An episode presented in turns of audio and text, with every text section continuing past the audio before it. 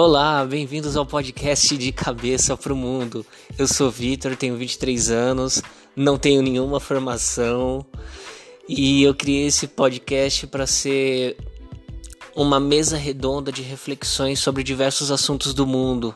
Não sou a pessoa mais qualificada, mas eu quero trazer aqui algumas ideias e vivências que eu tenho sobre o mundo que eu consigo ver com um olho só.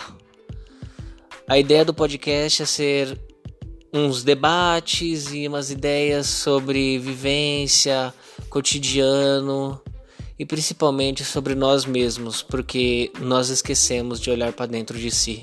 Eu espero que vocês gostem e que a interação aqui seja a melhor possível entre nós.